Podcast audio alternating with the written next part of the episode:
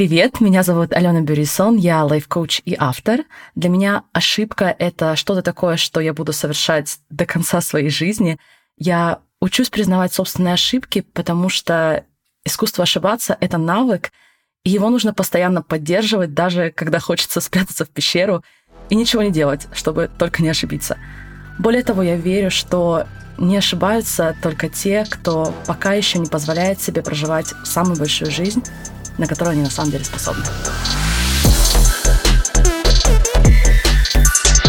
Ты слушаешь «Искусство ошибаться».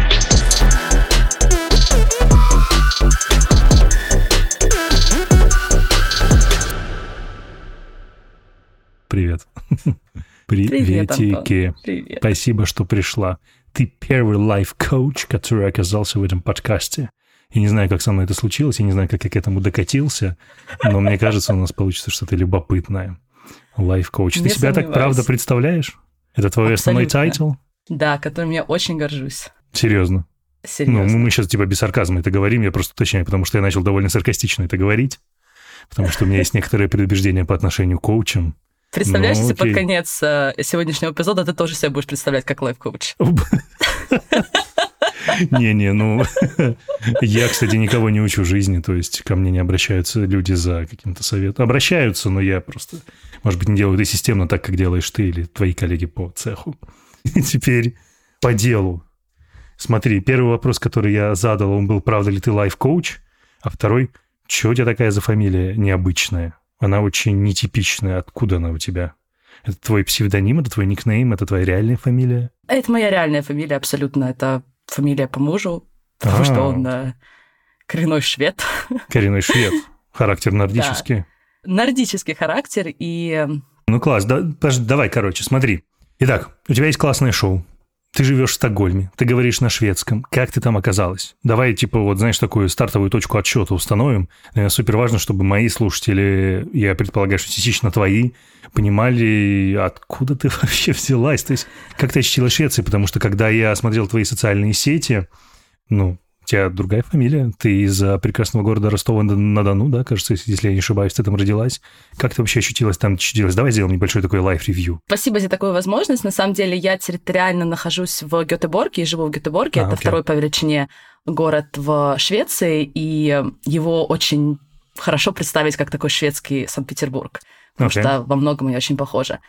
И на самом деле я а, родом а, изначально из Ростова-на-Дону, но примерно в 17 лет, я вот пыталась вспомнить, когда у нас обычно поступают в университет, мне кажется, это было в 17 да, лет. 18. Мгм. Да, я переехала учиться в Москву, я поступила на международный правовой факультет эм, ГИМО, и там отбыла 6 лет прекрасных. Э, Сначала бакалавр, потом... Ты еще э, магистратуру сделала? По тому же Я профилю? сделала это. Как вы поняли, мы записываем этот эпизод удаленно. Я нахожусь в Москве у себя дома, а Алена у себя в Гетеборге.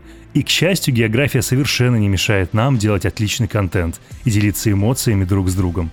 А если вы хотите, чтобы география не стала помехой вашему празднику или особенной дате, то в этом вам поможет Flow Wow – маркетплейс, в котором можно заказать внимание. Цветы, подарки, десерты, живые растения, косметику себе и своим близким с быстрой доставкой аж в тысячи городах по миру. Почему это безошибочная и классная опция, которая выручит вас, где бы вы ни находились? Потому что именно технологичность Flow Wow позволяет им не только соединять вас с самыми надежными исполнителями услуг по всему свету, но и напомнить о важных датах заблаговременно. А если у вас будут вопросы, то их можно обсудить и решить прямо на платформе, во встроенном чате в течение пары минут. Более того, недавно у FlowWow появилась опция доставки подарков при помощи SDEC. Так что теперь ваши лучшие эмоции точно будут доставлены вне зависимости от географии и их размера.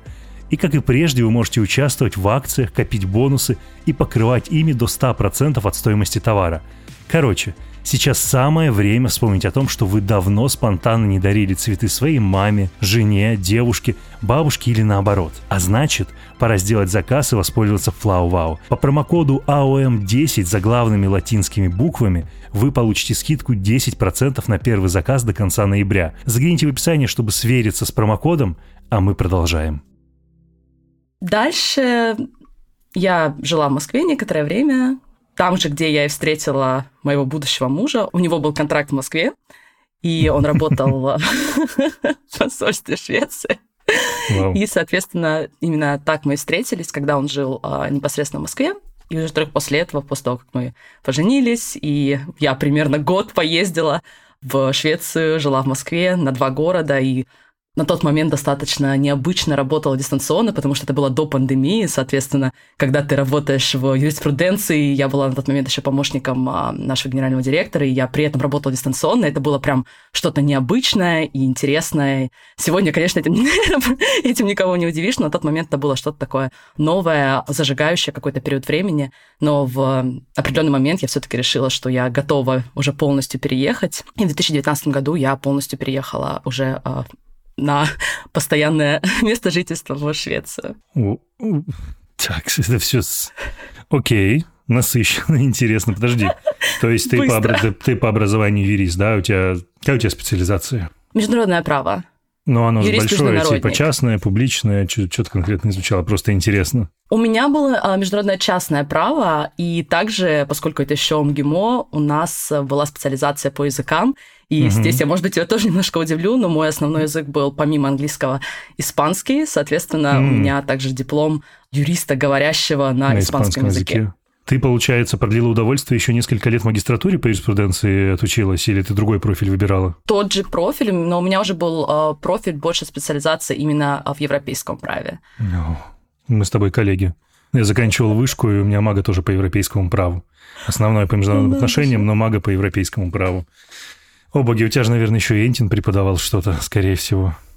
Безусловно, да, он, конечно же, писал все наши учебники, и вся его семья так или иначе и вся его, вторая часть его семьи преподавала у меня на моей программе. А потом случились подкасты, да, друзья? То есть, если вы такие, как попасть в мир подкастов, заканчиваете европейское право. Международные а отношения, да, европейское право и делайте подкасты.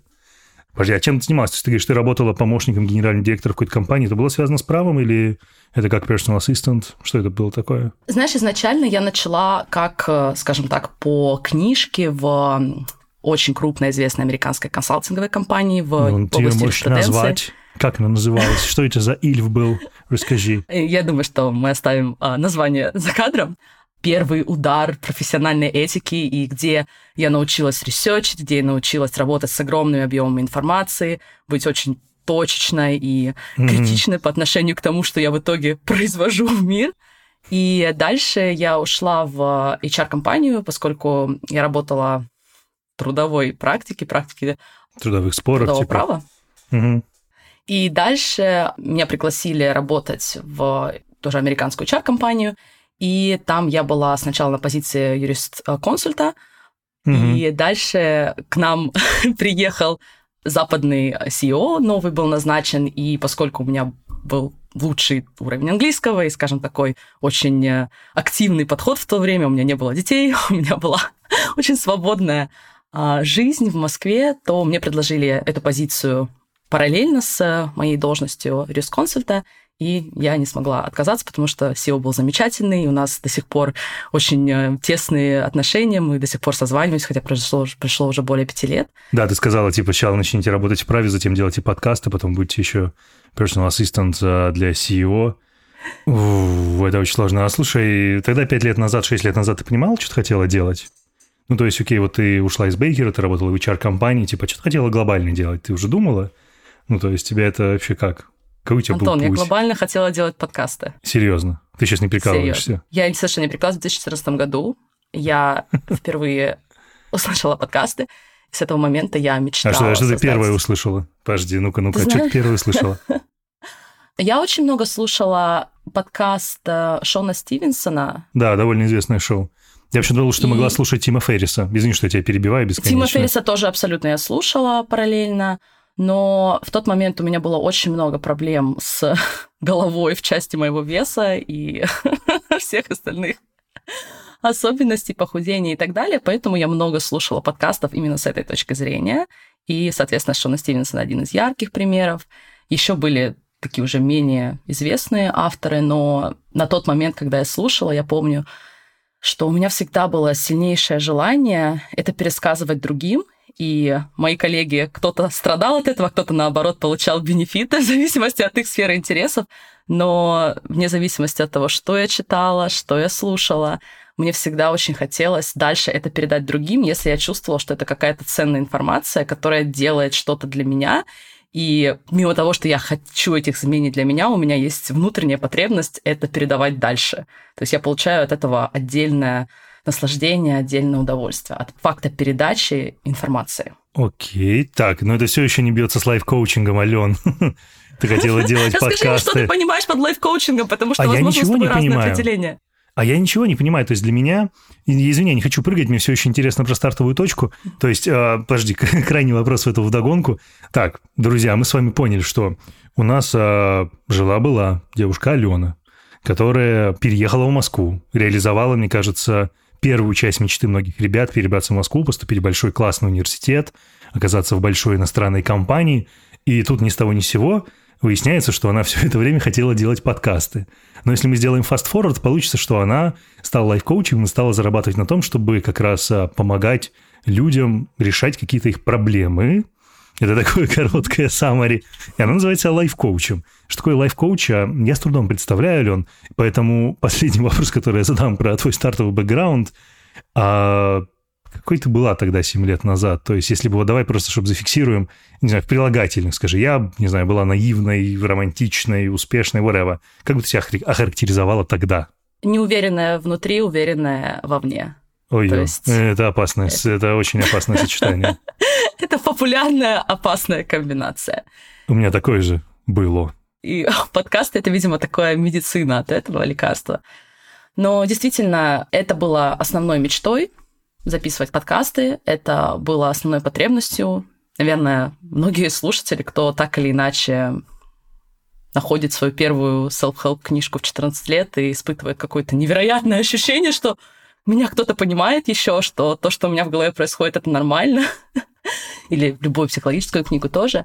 И вот я из таких людей, и с этого момента я начинаю много читать, много изучать э, психологии, саморазвития, self-help э, во всех направлениях. И по разным причинам, да, меня часто спрашивают, почему я сразу не выбрала путь психолога, почему я сразу не пошла да, это... изучать э, логичный вопрос абсолютно. Почему? Ответь на него, пожалуйста, еще раз. Ты знаешь, тоже на самом деле очень странный ответ, но моя мама, как раз когда мне было 14 лет примерно, она получала второе образование в области психологии, и она приносила домой разные книги и тесты, которые она делала, и меня они очень смущали. То есть, когда я делала эти тесты, рисовала разные круги, и в этих тестах мне говорили, какая я, и мне не нравились ответы, которые я видела.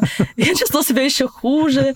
Я в тот момент, да, детский мозг, конечно, я не понимала все то, что включает в себя область психологии, философии, лайф-коучинга. И в тот момент мне казалось, что это то, что я буду делать на протяжении пяти лет в университете, я не смогу. И вот этот момент, опять же, у меня была совершенно искаженная картинка того, что включает в себя психологическое образование, и дальше уже э, в процессе моего взросления, когда я переехала в Швецию, я стала изучать психологию с самых разных аспектов, так как я хочу, так как я это вижу самым ценным для себя и для моих клиентов. И у меня, конечно же, изменилась картинка. Это уже давно не про тесты. Психология давно ушла далеко от э, только, скажем так, э, тестов, например. И вот я думаю, что это повлияло очень сильно на меня, почему в тот момент я решила, что я пойду в сторону права, но, как говорится, какие-то внутренние желания, они все равно тебя догоняют так или иначе, потому что я верю, что наши внутренние желания — это как карта твоей судьбе. И да, может быть, не сразу, но в определенный момент это желание настолько сильное, что ты больше не можешь его заглушать, ты больше не можешь получать даже самые классные позиции, консалтинги, в корпоративных системах. Ты все равно остаешься лайф-коучем или психологом, или подкастером, да, или блогером, тем, кем ты являешься в душе. Опять же, может быть, ты инженер, может быть, ты IT в душе.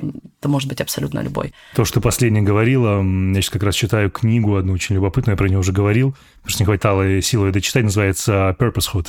Ты читала, не называется «Предназначение». В общем, это как раз книга вот про то, что ты сейчас последние несколько минут говорила, про поиск внутреннего креативного предназначения. Он, он базово говорит, что мы все от природы рождены креативными творческими гениями, но по мере встраивания в общество, собственно, наш креативный талант ограничивается, и задача в том, чтобы в себе это разбудить вновь и, собственно, найти свое предназначение, свой purposehood. И это как а, раз... Или создать путь его. обреч... Я... Да, или создать, вот хорошее слово. А, слушай, под... еще один короткий вопрос.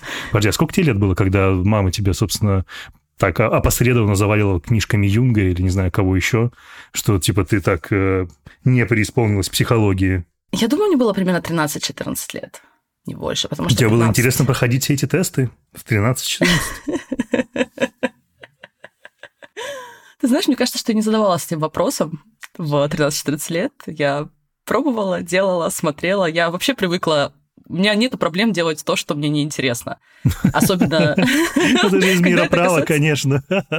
Да, этот навык очень помогает, и я скажу э, всем слушателям, что он помогает и в бизнесе, который я обожаю тоже, потому что Хотя я живу лайф-коучингом, я дышу лайф-коучингом и психологией, и понятно, что 50% того, что я делаю, это занятия моей мечты, но 50% тех задач, которые выполняю, это не те задачи, которые я вот прям выбирала бы, если бы у меня был выбор этого не делать. То есть здесь разные составляющие, поэтому навык э, не всегда делать только то, чем ты горишь, и не всегда делать только то, что интересно и зажигает, лично мне служил и продолжает служить э, в текущем времени. Мне кажется, вообще, знаешь, что самая большая ложь, которую распространяют среди молодых ребят, а, приписывая это, мне кажется, неоправданно Стиву Джобсу, да, про то, что найдите свое любимое дело, вы никогда не будете работать. Мне кажется, вообще полная ерунда. Наоборот, найдя свое любимое дело, ты будешь работать гораздо больше, чем если бы ты занимался нелюбимым делом. Не знаю, в моем случае это именно так. Ты можешь это подтвердить, опровергнуть. Ты же, мне кажется, ну, 24 на 7 фактически в своей работе плюс-минус. Ну, или нет? по крайней мере, в твоей голове точно. Ну, в я, голове. я в своей голове, я живу этим, я думаю об этом. Даже если, например, я непосредственно то есть моя, мой подход в том, чтобы ограничивать время, когда я сажусь и продуктивно работаю, потому что я верю в то, что это делает меня более продуктивной, это mm-hmm. делает то, что я произвожу более ценным. Опять же, это моя индивидуальная особенность. Я помню, как я годами писала дипломные работы, потому что я всегда старалась делать хорошо, и в итоге получалось ну, прям не очень хорошо, как могло было быть, да, если бы я ограничила время. Но mm-hmm. с точки зрения того, что ты действительно живешь этим делом, и ты живешь всеми частями его. Я смотрю на бизнес, я смотрю на все как 50 на 50. То есть 50% того, что действительно ты делаешь с огромным вдохновением, ты хочешь, ты мечтаешь об этом. 50%, которые ты просто делаешь. Ты знаешь, в английском языке слово grind, да, то есть ты реально да, да, такой да, прям, давайте, grinder. поехали, Да. копаем Да, это точно. кабинеты. Слушай, у меня почему-то из головы не выходит слово, которое ты произнесла, insecure.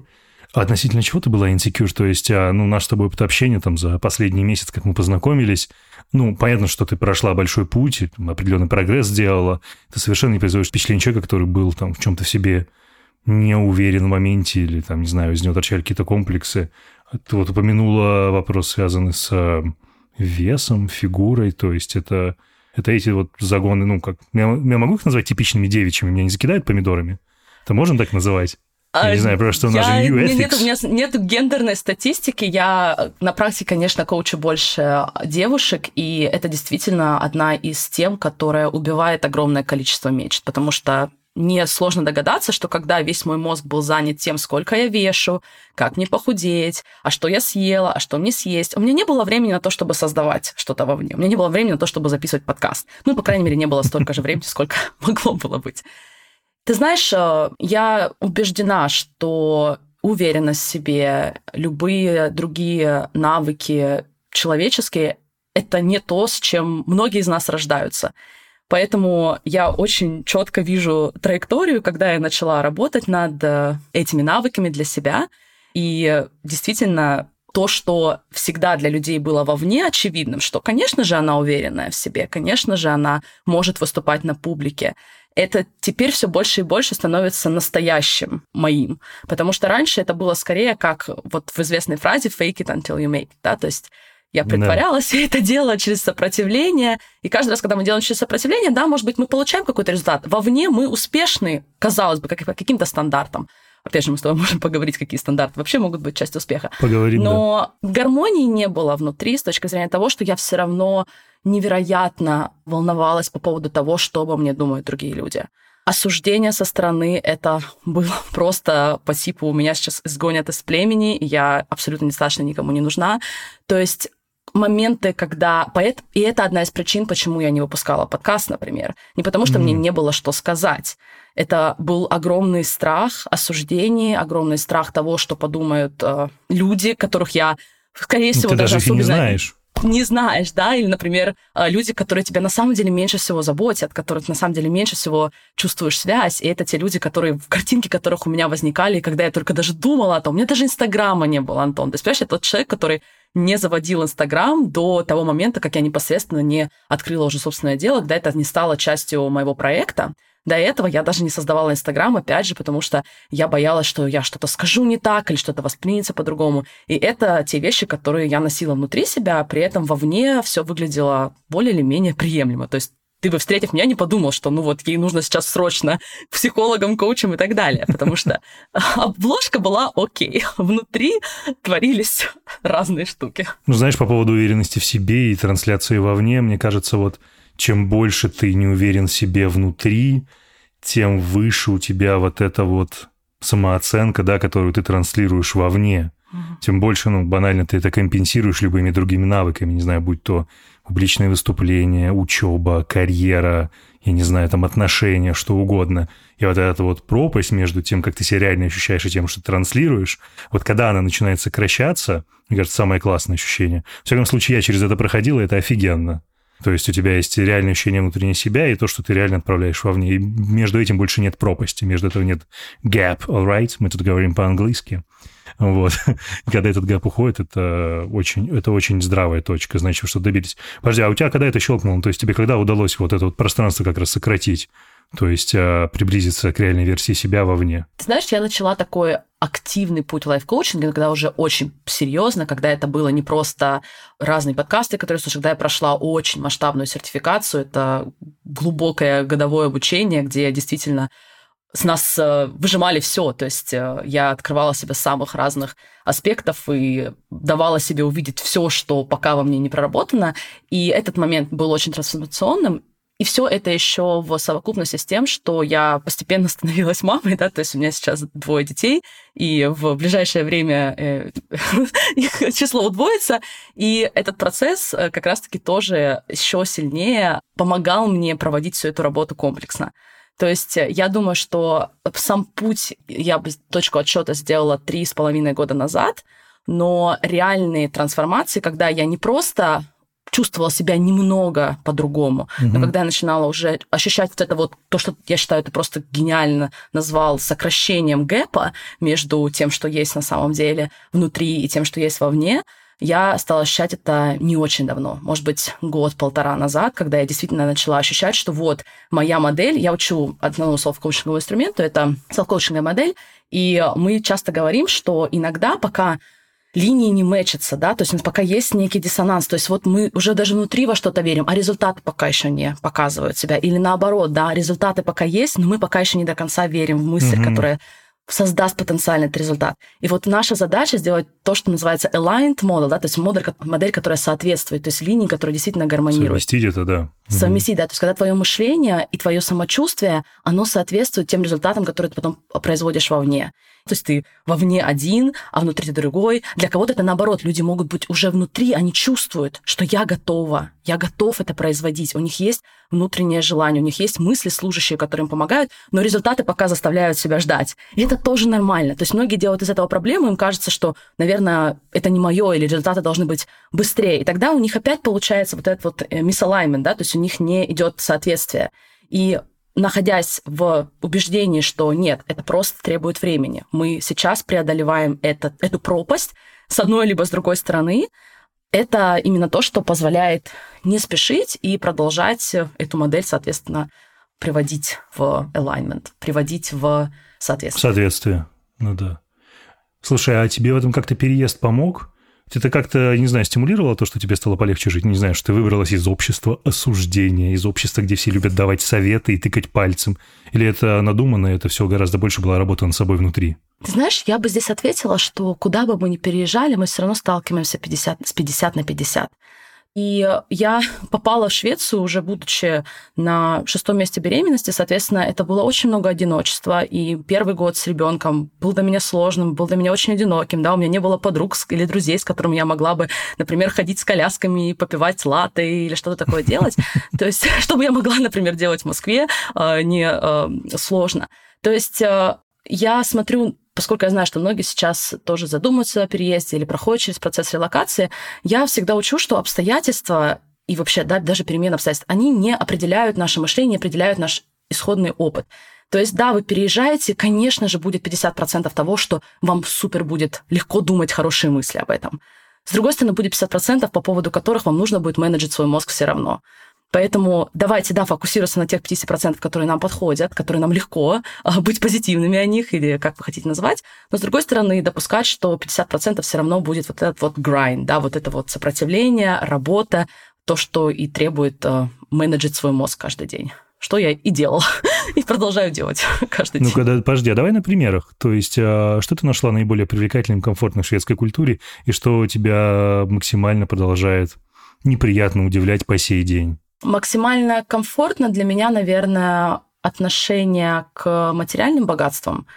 Я очень скромный человек с точки зрения выражения материальных достатков. И, опять же, это просто то, что мне подходит. То есть независимо от того, где бы я училась, э, в каком бы обществе я ни находилась, я никогда не выставляю свои любые материальные ценности на показ. То есть мне это очень комфортно, и в Швеции это такая более общепринятая история. Здесь совершенно ничего никто никогда не подумает, если ты покупаешь э, детям секонд-хенд одежду, то есть это абсолютно нормально. Люди даже задаются Класс. вопросом, зачем покупать новую одежду. Тебе не нужно удивлять никого новыми игрушками на детской площадке, абсолютно. Тебе не нужно никого, в принципе, удивлять ничем, что, что касается э, внешних атрибутов. И это то, что мне подходит. Угу. Скажем так, у меня нет никаких э, предрассудков, и я понимаю истоки и так далее. Это все просто мне лично здесь не нужно вообще по этому поводу менеджить свой мозг. То есть это то, что мне легко, я э, могу выйти, как я хочу, на улицу, мне это совершенно, совершенно комфортно во всех проявлениях. Ты сказал еще, да, что сложно? Ну, что тебя продолжает неприятно, может быть, удивлять, или ты продолжаешь на это обращать внимание, думаешь, что, блин, ну, конечно, I don't like it. Какая-то странная штука. Есть что-то такое? Ты знаешь, вот таких конкретно примеров нет, но, наверное, мои личные опыты — это отсутствие пока, по крайней мере, таких же близких, глубоких контактов, как у меня есть с русскими людьми, как у меня есть с людьми в России, которые мои друзья на протяжении долгого времени. То есть, конечно же, таких глубоких разговоров, таких э, контроверсиальных разговоров у меня нет со шведами. Опять же, я могу в этом обвинить э, мой уровень языка, хотя он, в принципе, достаточно развитый, но все равно я никогда не буду, нос... я никогда не буду носителем, да, я никогда не родилась со шведским языком, как мои дети, например, они уже говорят, хотя моей дочке три года, она говорит уже лучше меня, она знает слова, которые я не знаю, хотя она учила шведский меньше, чем я. Но какие-то такие особенности. С другой стороны, я тоже никогда не говорю никогда, потому что сейчас у меня появляются новые знакомые. Я, кстати, записываю об этом подкасты, да, я сейчас прохожу через свой опыт социальной тревожности, преодоления социальной тревожности, в том числе здесь. И я открываю себя тому, что, может быть, и это возможно тоже. Может быть, я смогу установить более глубокие связи и с людьми здесь, непосредственно даже шведами, да, то есть не обязательно. У меня есть здесь а, русскоязычные друзья из разных постсоветских стран, и мы поддерживаем замечательные отношения. Есть а, друзья из европейских стран тоже, которые здесь в Гетеборге. И, конечно же, когда вы оба из других стран, легче коммуницировать, легче устанавливать более глубокие связи. Но я открываю себя тому неожиданно, что, а может быть, у меня будут и глубокие связи с шведами, шведами тоже. И это интересно. Ты же знаешь, есть концепция того, что как и персиков, и кокосов, условно. На русском языке она так называется. Не слышала про нее никогда. Это культурологический концепт, что э, часть культур, например, э, российская культура, да, в широком смысле такая постсоветская культура, люди здесь а, ментально как э, кокосы, то есть снаружи они довольно крепкие, непробиваемые, но если тебе удается установить с ними контакт, то внутри как бы мякоть сок. И есть обратная история, связанная с персиками, то есть, словно там, американцы, западная культура, что с тобой супер френдли с первого контакта, но внутри есть эта вот косточка, которую ты никогда не пробьешь, и в реально внутренний круг, этот inner circle, как это называется, никогда не попадешь. Это история про это в том числе, нет? Шведы, то есть они про персики, нет? Спасибо тебе огромное, что ты привел эту аналогию, потому что мы с мужем очень часто обсуждаем эту динамику. Он тоже жил в России, полтора года, и когда, например, нас здесь спрашивают про русский менталитет, и многие воспринимают русский как закрытых, как холодных, как таких вот э, совершенно Ну, неконтактных. Суровых каких-то, ну да. Суровых, да.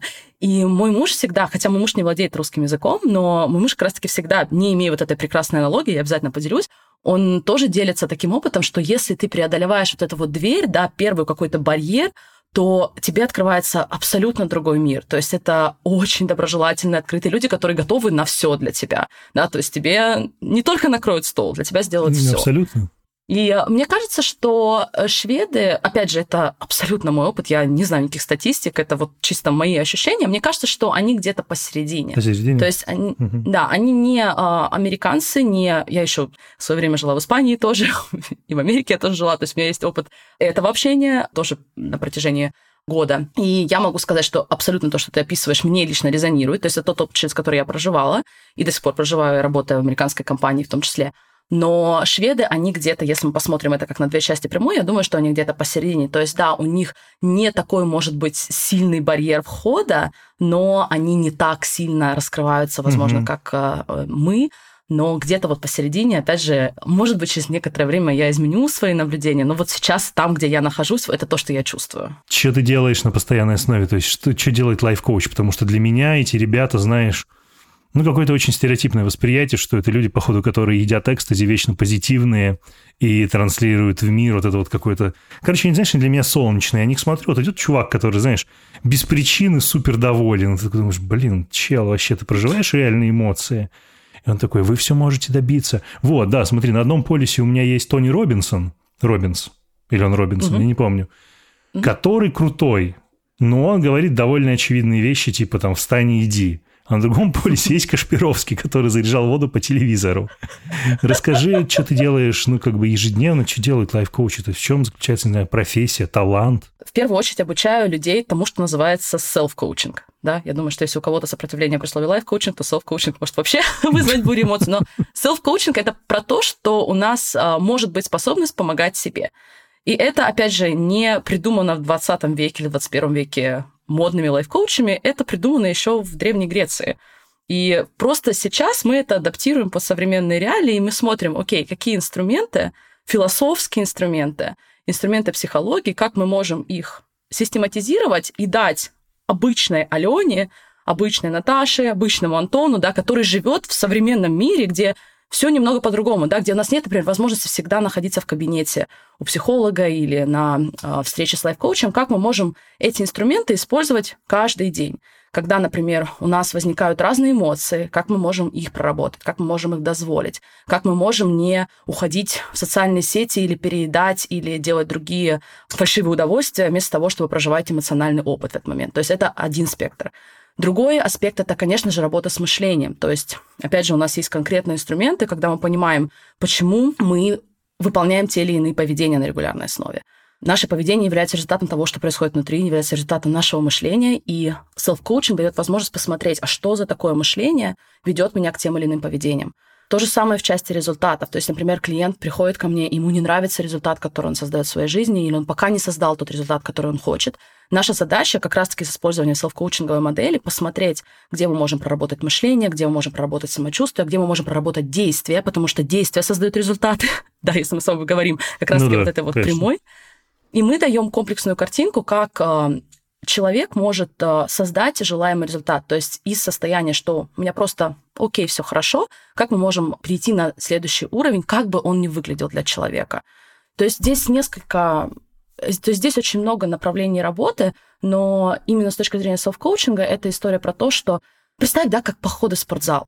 То есть буквально 50 лет, я, кстати, смотрела специально э, траекторию развития фитнес-индустрии.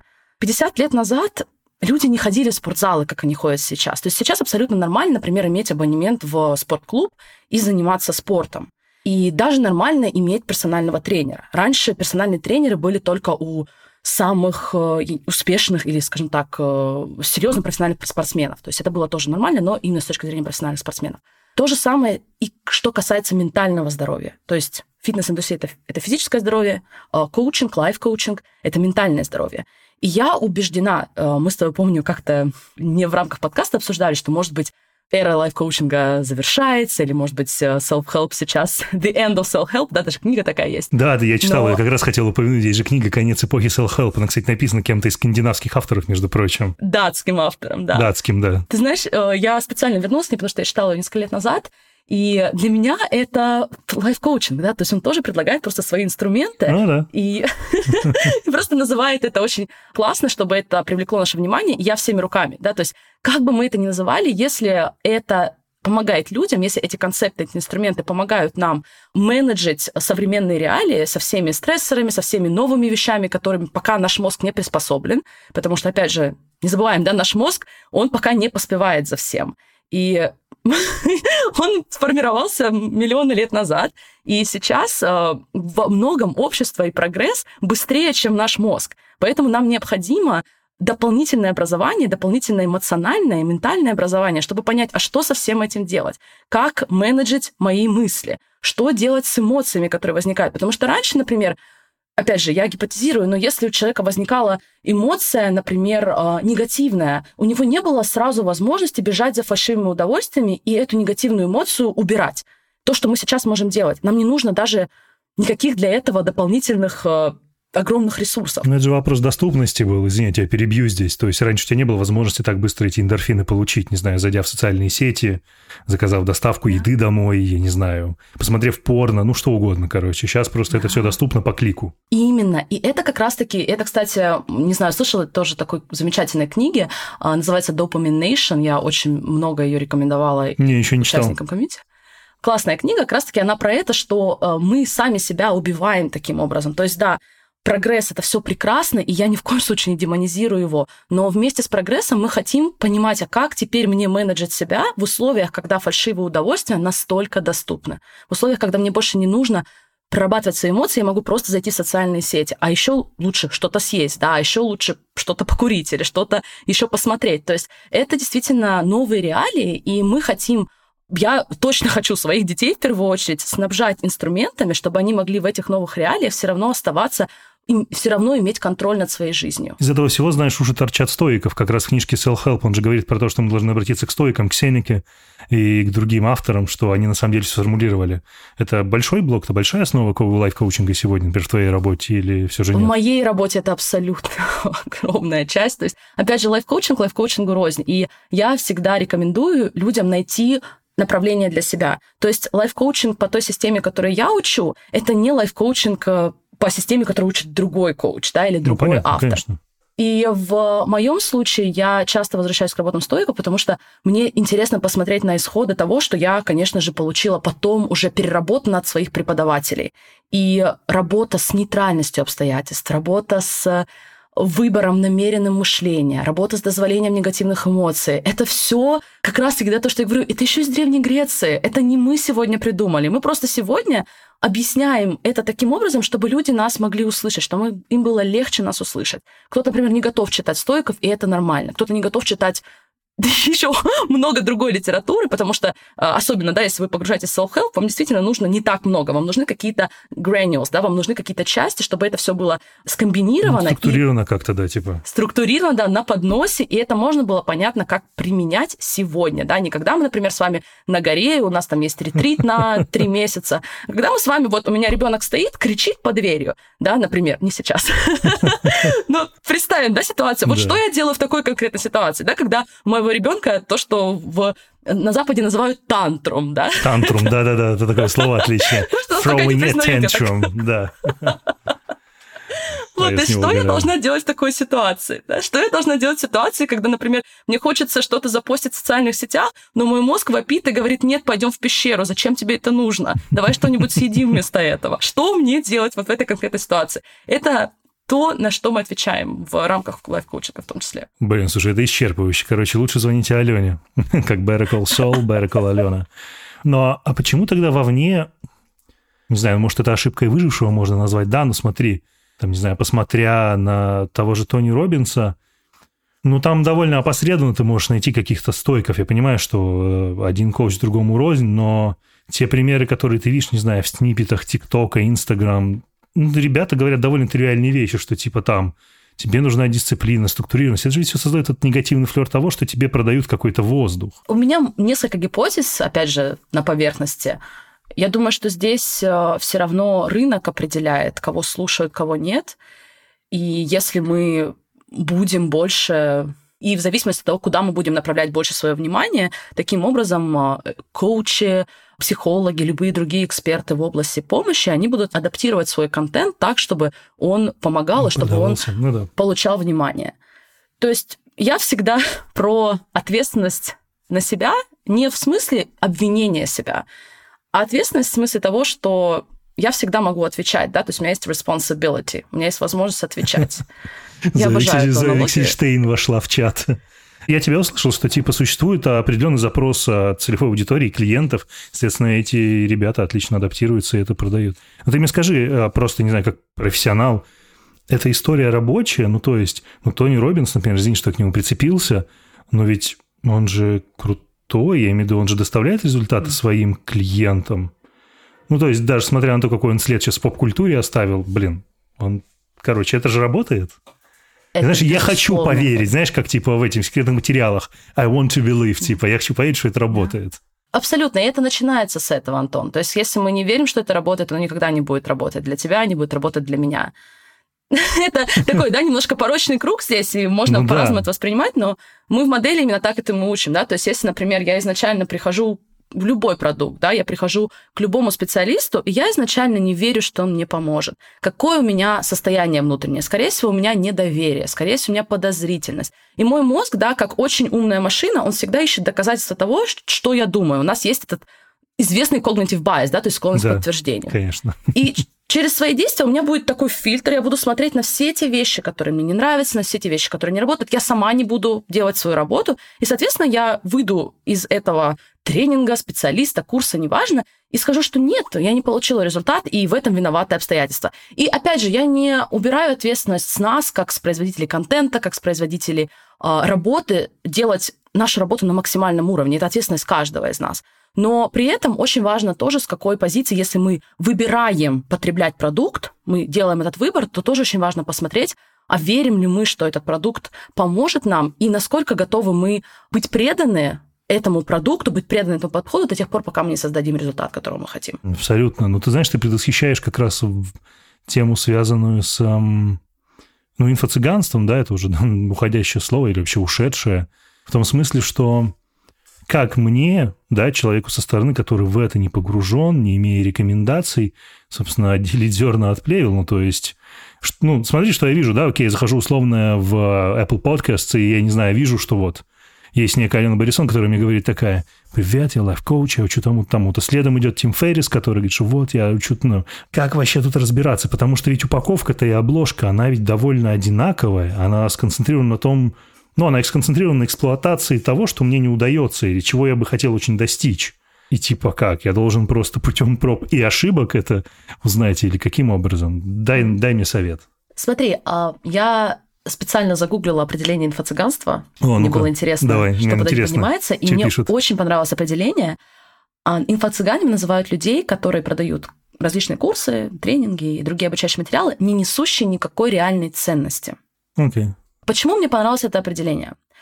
Потому что в твоем примере, например, когда ты заходишь а, на платформу с подкастами, почему я обожаю подкасты? Потому что у меня есть возможность, как у подкастера, дать людям ценность заранее. И дальше это уже вопрос, хочу ли я больше тюбик, хочу ли я этот тюбик всегда с собой, например, да, хочу ли я так пахнуть на регулярной основе. И из этого состояния нам легче решить, если тебе не нравятся духи, не проблема, не нужно их покупать дальше, да, если тебе не нравится пробник. Если тебе нравится пользоваться пробниками, у меня тоже с этим нет никаких проблем. То есть я отдаю себе полностью отчет, что, например, мой подкаст будет слушать э, еще больше и больше людей, и 90% никогда у меня ничего не купят. Для меня это вообще не проблема.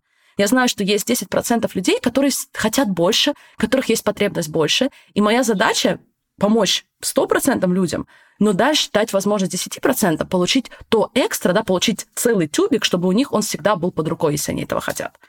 Поэтому, да, возвращаясь к инфо-цыганству, мне кажется, мне кажется, что здесь э, как раз-таки мы с вами видим, если у нас есть результаты заранее, если мы получаем ценность, то из этого состояния нам очень легко принять решение, хотим ли мы дальше голосовать за этот продукт монеты, либо нет. И это абсолютно свободное решение, которое принимает э, взрослый человек. Мне кажется, И... себя. Ну да. Да. Слушай, а что у вас за комьюнити Dream Big? Я просто с этого, надо сказать, ну, то есть я, вот говоря про работу, я просыпаюсь, смотрю чарты, засыпаю, смотрю чарты, слежу за динамикой, кто что делает. И когда я там впервые видел твое шоу, там речь шла про Dream Big Community, естественно, я с этого так хихикнул, типа, ну, бля, Dream Big, окей. Окей, Dream Big, Win Big, там все ясно. Lose Small. Расскажи про него, что там делаете. Это, это, это не реклама, мне правда интересно. Что это за сообщество? Что ты там строишь? Что вот за это секта? тоже про... Представь, да, если ты ходишь в фитнес-клуб или ты ходишь в любой другой клуб, где ты какой-то сферой занимаешься, да, в данном случае, например, физическим здоровьем, мы занимаемся ментальным здоровьем и созданием результатов, которые мы хотим в жизни. И опять же, я думаю, что это только начало, и через несколько лет, может быть, десятилетий, я не знаю точно, но мы все будем ходить в какой-то клуб, где у нас будет возможность посмотреть вообще, что происходит у нас внутри, что происходит на уровне мышления, получить какие-то инструменты и, конечно же, коммуницировать с другими людьми, то есть объединяться, помогать друг другу в этом аспекте тоже. Mm. Я являюсь частью нескольких таких программ э, в Америке, я даже непосредственно работаю в одной из такой программ, и моя мечта была сделать что-то похожее и для людей, которые владеют русским языком. Потому что я не видела, опять же, тот коуч, который я применяю, у нас пока нету э, большого количества сертифицированных коучей на русском языке. У нас всего три, и всего одна замечательная Ира, живущая сейчас непосредственно в России. То есть нас пока очень немного. И э, мне очень хотелось дать э, эти инструменты, дать возможность большим людям в России пользоваться этими инструментами. Опять же, я это делаю через подкаст абсолютно, но в подкасте я могу только сделать вот настолько много. Да? То есть я не могу давать людям обратную связь, я не могу их непосредственно коучить, то, что Конечно. я могу делать в комьюнити. Да? То есть комьюнити у людей есть возможность непосредственно получить помощь от меня, как если бы они пришли ко мне на индивидуальную сессию. И понятно, mm. да, в масштабе такого продукта, если, например, прийти ко мне на индивидуальную сессию бы стоило там энное количество нулей, да, понятно, то да. я могу могу в рамках этого продукта сделать коучинг доступным для очень большого количества людей. Я хотел бы поговорить про собственное восприятие успеха у тебя, потому что это жутко любопытная тема. Но давай, знаешь, начнем с какого угла? Я по собственному опыту знаю, давай так, я про это, кстати, по-моему, никогда в аудио не говорил, но одна, наверное, из причин, да, почему существует искусство ошибаться, вообще оно для меня возникло, это был поиск ответов на вопросы, которые, ну, на которые у меня не было ответов. То есть я не, не понимал какие-то вещи. Ну, то есть я не понимал, как эти люди, которые стали успешными, считаются успешными, как они оказались там, где они оказались. Сталкивались ли они с теми проблемами, с которыми сталкиваюсь я. Но глубинно, на уровне, наверное, 2 или на уровне 3, мотивация была в том, что я не до конца понимал, если понимал вообще, а какая есть успешная версия меня, то есть что я могу считать успешным Антоном, да? То есть что будет мне создавать целостность э, в моем внутреннем мире. И мне кажется, что это довольно распространенная проблема, учитывая, что шоу довольно популярное, люди его слушают, значит, а проблема точно есть. Подтверди это или опровергни. То есть как часто люди теряются в том, что считать успехом, или принимают какие-то критерии, навязанные извне, ну, будь то материальный успех, да, самое очевидное, и затем оказываются в состоянии того, что, ну, они несчастливы, они не понимают, что они хотят делать. Короче, давай поговорим о том, как искать собственные критерии успеха. Отличный вопрос, и, конечно же, это постоянный запрос на коучинг. И я предложу немного, может быть, неожидаемый ответ, и мы можем просто подойти к этому вопросу с разных сторон, но если желание наше человеческое, чувствовать определенное чувство, это то, что нами движет. Когда мы что-то делаем или не делаем, когда мы что-то достигаем, когда мы что-то создаем, на той стороне мы надеемся, что мы будем себя чувствовать определенным образом. И в данном случае многие из нас ставят себе определенные цели, идут в определенном направлении, надеясь, веря, что на той стороне, когда мы создаем определенный продукт или определенный опять же, в кавычках, успех, да, как мы его определяем, то в итоге мы наконец-то будем себя чувствовать успешно. Mm-hmm. Для кого-то это, например, наконец-то будем себя чувствовать адекватно, наконец-то себя будем чувствовать достаточно. То, что мы, опять же, замечаем в коучинге раз за разом, это то, что обстоятельства не создает наше самочувствие. И это то, что, о чем говорили стойки, и то, что говорю я каждый день. Что да, конечно, мы с вами можем создавать миллионы, мы с вами можем создавать потрясающий, в кавычках, успех в глазах других людей, но это напрямую не создает наше самочувствие. Параллельно с этим, а лучше даже заранее, мы начинаем проводить внутреннюю работу. Поэтому, когда ко мне приходят люди, и они действительно хотят чувствовать себя по-другому, они хотят наконец-то почувствовать себя адекватно, они хотят почувствовать себя стабильно, полноценно, может быть, даже успешно, я не вижу смысла откладывать эту работу на потом до тех пор, пока они не достигнут определенных высот. Потому что в противном случае это начинает выглядеть как погоня за чувством. То есть они достигают какой-то высоты, а чувства нет. Они в недоумении, они ставят себе новую цель, они ее достигают. Опять непонятно, что происходит. Они смотрят на других людей, у нас работает то, что называется социальным сравнением, мы смотрим на других людей, и нам кажется, ну вот если у них вот это есть, наверное, они себя чувствуют вот так. Но мы понятия не имеем, как они себя чувствуют. И мы начинаем гнаться за тем, опять же, что мы даже не понимаем и не знаем. Поэтому, если вы чувствуете себе потребность быть успешным, чувствовать себя успешным, я не рекомендую откладывать эту работу на потом. Давайте посмотрим, почему вы не позволяете себе сейчас уже чувствовать себя так, как вы хотите. И когда мы с вами учимся чувствовать себя полноценно, чувствовать себя то, что очень красиво в английском языке говорит enough, да, то есть I'm enough. Когда мы чувствуем себя... ну да. Преисполненными, достаточными, стопроцентными. Как из этого состояния мы по-другому начинаем создавать любой внешний успех? Мы меняем формулу, да, я это в комьюнити называю формула Dream Big, то есть мы ее меняем. Мы начинаем с того, что, окей, вот этот базис, вот твое самочувствие, и для этого есть self-coaching, для этого есть возможность работать с мышлением, работать с эмоциями, для того, чтобы создать базис эмоциональной стабильности, на который мы потом надстраиваем самые разные мечты, самые разные цели. Но это же не выглядит как погоня, это не выглядит как белка в колесе. Совершенно нет. Это выглядит просто как игра. Ну, это же вопрос в том числе про способность быть возможным принять этот успех, когда он произойдет с тобой. Ну, кстати, знаешь, что эта модель, связанная с постановкой целей, я очень, ну, не то, что я переосмыслил, но я читал одну книгу, которая мне позволила это переосмыслить, точнее, открыла глаза на это. Книжка называется довольно забавно «How to fail at almost everything». Она типа страниц 300. Это история одного из э, нью-йоркских дизайнеров, который хотел рисовать комиксы, ему все не удавалось. Там типа личная история, книжка классная. В общем, там он что описывает в самой первой главе. Он говорит, типа, я понял, что типа ставить конечные цели – это довольно тупая задача. Потому что как только ты цель добиваешься, ты оказываешься в состоянии полной потерянности.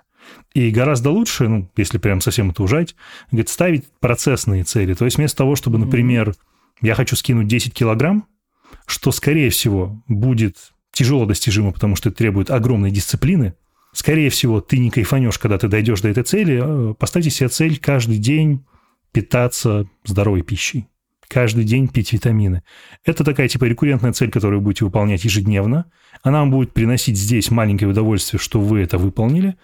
И вам не придется, типа, там, не знаю, страдать в спортивном зале, на, на диете, там, ближайшие, не знаю, месяцев 6. Вот это очень любопытный подход. Процессные цели – это круто. Да, очень нравится. Ты знаешь, я бы здесь э, дополнила, если позволишь, вот мы с тобой начинали как раз-таки про вот это соответствие модели и э, соответствие линий, да, разных, когда мы видим, что результат да. пока не мэчится и так далее. И я очень часто смотрю на целеполагание как на именно становление меня как нового человека, то есть новой версии, да, понятно, что... Новой версии себя, Да, слово уже испортили, а, но э, в данном случае я смотрю это скорее как на комбинацию мышления, самочувствия и действия. То есть это как раз-таки очень подходит под процессные цели. То есть мы фокусируемся на том, каким человеком я хочу быть, то есть какие мысли, какие чувства, какие действия да. я хочу делать ежедневно. И тогда мы, получается, становимся этим человеком, и когда наш потрясающий результат приходит, допустим, вы сбрасываете 10 килограмм, или вы создаете свой многомиллионный бизнес, у вас уже нет диссонанса. Вы уже на протяжении длительного времени были этим человеком, который создает этот результат. Вы уже были готовы к этому результату, потому что ваша модель, помните, да, она уже мэчится. То есть у вас нет никаких дисбалансов, у вас нет того, что вы до сих пор верите, что вы, например, самозванец, а у вас есть результат. Или любой другой диссонанс. То есть в данном случае это как раз-таки, мне кажется, очень хорошо подходит под э, концепт э, процессных э, целей, когда мы действительно просто смотрим, как мы становимся вот этим человеком с точки зрения мышления, самочувствия и действия, и как потом результаты, они просто очень гармонично являются э, выходом из этой комбинации. Это да. Так что нас останавливает, Ален? Что нас реально останавливает? Почему мы все еще, ну, может, мы и стали, но почему мы в широком смысле все еще не те, кем мы хотели бы быть? Почему мы тормозим? Ты знаешь, я отвечу, опять же, не по всем категориям, но мнение других людей, осуждение, боязнь осуждения других людей очень серьезный фактор. В данном случае, я не знаю, может быть, это тоже гендерная вариация, но я наблюдаю, что обстоятельства, например, наши текущие обстоятельства, наличие времени, наличие финансовых средств, далеко не является причиной недостижения того, чего мы хотим, не создания того, чего мы хотим – в той же степени, как наша боязнь мнения других людей, наша боязнь осуждения. То есть процентуально я очень редко встречаю ситуации, где действительно вот у меня нет времени, поэтому я не создаю. Обычно у меня нет времени, и я боюсь, что подумает одноклассница из моего родного города, и поэтому я не создаю. То есть наша боязнь э, осуждения, наша боязнь мнения других людей, наша боязнь провалов, наша боязнь ошибок, Почему тоже, опять же, да. возвращаясь на Все тоже связано, да, потому что, друзья, мы не боимся ошибок самих по себе, да, то есть а что такое ошибка, что такое провал? Это просто нейтральное обстоятельство, окей, вот это случилось. Но мы боимся того рассказа, тех как значений, будет воспринято, да. которые мы потом этому всему придадим. Поэтому, мне кажется, то, что ты делаешь с точки зрения нормализации ошибок и видения это как навык, преподнесения это как навыка, это может очень серьезно сдвинуть иглу. Слушай, ну это классная миссия. Надо сказать, что иногда прилетают камни, что я не до конца это выполняю. Вот сегодня о каких ошибках мы с тобой поговорили? Да ни о каких. Но мне кажется, концептуально просто люди, которые состоялись, важно донести, что любые события они воспринимают как опыт. И да, он был негативный, но это не опыт, который тебя блокирует от того, чтобы двигаться дальше, например. Мне кажется, это самая главная мысль здесь. И у тебя все равно есть э, авторитет выбрать, какое значение ты будешь этому придавать. Да. То есть, возвращаясь да, к лайф-коучингу, если дать больше к стойкам, да, мы с тобой видим, что, окей, любая ошибка, допустим, я могу приводить примеры многих ошибок, которые я делаю. Я постоянно делаю ошибки, я постоянно я оговариваюсь, тоже. я постоянно говорю что-то не то а, где-нибудь, а, случайно задеваю кого-то чувства. Это если говорить про такие ошибки, если про более какие-то масштабные ошибки, это в прошлом, особенно когда я могла очень долгое время работать над каким-то продуктом, выпустить его, полностью провалиться и расстроиться не из-за того, что я провалилась, а расстроиться из-за того, что я не выпускала его полгода, хотя я могла за неделю его сделать, да, то есть спектр ошибок огромный, но дальше наша задача, опять же, это то, что вы бы сделали вместе с лайф-коучем, да, я просто предложу такую, если не возражаешь. Да, конечно, давай, простую, давай. Да? Я как раз хотел спросить, Модель какой первый и... шаг должен быть вот в этом направлении, ты сняла с языка, давай. В данном случае я, если бы ко мне клиент пришел э, на сессию, первое, что мы сделали, мы максимально нейтрализовали то, что произошло. Например, я, э, когда мечтала об онлайн-бизнесе, я создавала курс на Udemy. Помните, была такая платформа Udemy? Да, ну, она и сейчас существует. Это отличная платформа. Да. Отличная платформа, да. И я пыталась э, обучать людей английскому языку через тему саморазвития. Идея хорошая. Реализовала я ее плохо.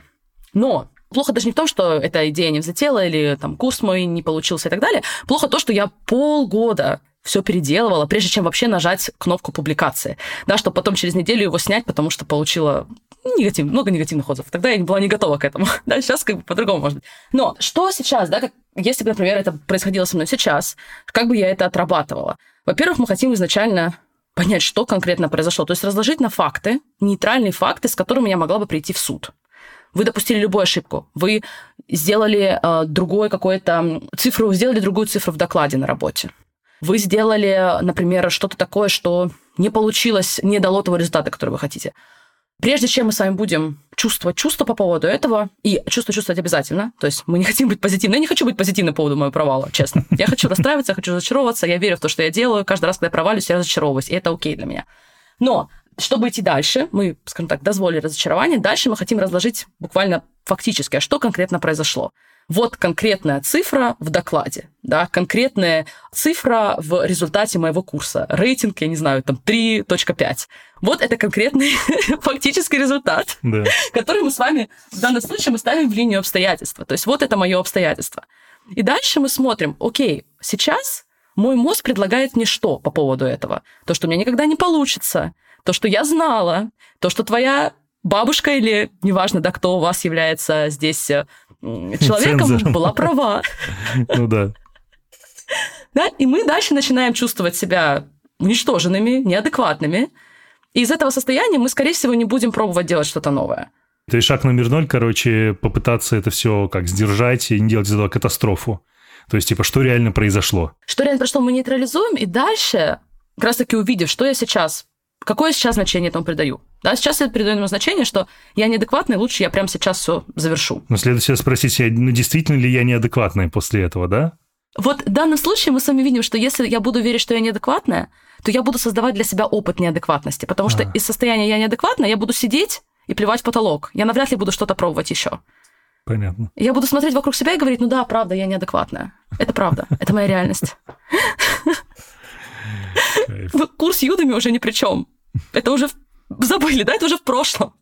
Можно менять как что-то, что произошло в Древнем Риме. Это уже прошло, это нейтрально. Тот опыт, который я сейчас буду для себя создавать, зависит от того, какое значение я придаю тому, что произошло уже, и как я дальше буду идти вперед. И это тот опыт, который я буду реально проживать сейчас. То есть какую бы мы ошибку ни допустили, у нас есть вот эта прерогатива выбирать значения, которые придаем, и дальше эти значения будут определять, использую ли я эту ошибку для себя или я использую ее против себя. Бум, drop the mic. Но мне кажется, это очень крутой стартер-пак, self-kit. Если вы хотите разобраться больше, то приходите на новый авторский курс искусства. Его не будет. Почему? У меня, ну, кстати, у меня на это правда нет времени, потому что у меня другие цели тех вещей, которые я хочу создавать. Другие вот. желания, да. Другие желания. Да, время бы нашлось, бы у тебя было вот это вот более такое, может быть, желание это делать, у тебя Возможно, желание но есть. подкаста достаточно. Блин, Ален, ну это что, было офигенно. Огромное спасибо. Просто кайф. Подписывайтесь на подкаст Алены «Не учи меня жить». Да, не учите, не учи меня жить. Я на «вы» иногда перехожу. Не, не учи, учи меня жить. Да, там как раз те самые free samples, которые вы можете получить. Следите за Dream Big Community. Подписывайтесь на подкасты студии «Гласно». Вот, и все у вас будет классно. Ален вообще обнял. Это, это прям было очень гуд. Спасибо тебе большое, Антон, за приглашение. И для меня огромная честь быть гостем на твоем подкасте и просто иметь возможность общаться с собой. Поэтому спасибо большое. Все, любовь. Давай, стопаем.